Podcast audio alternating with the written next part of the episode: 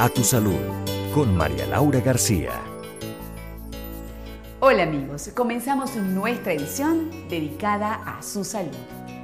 En los últimos años ha variado muchísimo el tratamiento quirúrgico del cáncer de mama. Gracias a Dios, cada vez son menos los casos de procedimientos agresivos. Por ello, hoy queremos presentarles los nuevos avances en esta materia de la mano del doctor Álvaro Moreno, director de cáncer de seno del Mayo Clinic de Jacksonville, Florida, en Estados Unidos. Los ensayos nuevos que se han hecho ah, en tumores ah, en el cual se encuentra que uno a dos ganglios ah, linfáticos han sido afectados por el cáncer, hoy en día no necesitan ser removidos todos los otros ganglios linfáticos por lo tanto ah, disminuyendo el riesgo del linfedema y otras complicaciones que venían con la remoción, remoción completa de todos los ganglios axilares. pero hay que tener cuidado no extrapolar la información.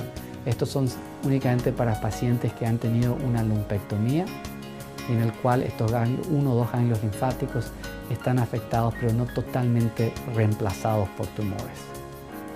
si el paciente va a tener una mastectomía, Um, y estos ganglios están afectados, entonces el estándar todavía es remover eh, el resto de los ganglios linfáticos. Um, estamos haciendo ensayos en este momento para ver si es que en, esos casos podemos evitar la remoción, remoción completa de los ganglios, pero eso está en estudio.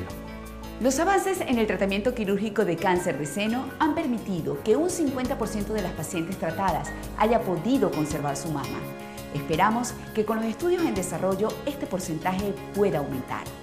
Gracias por acompañarnos una vez más en atusalupeniña.com. Salud por todos los medios.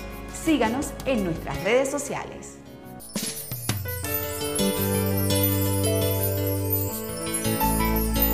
A tu salud con María Laura García.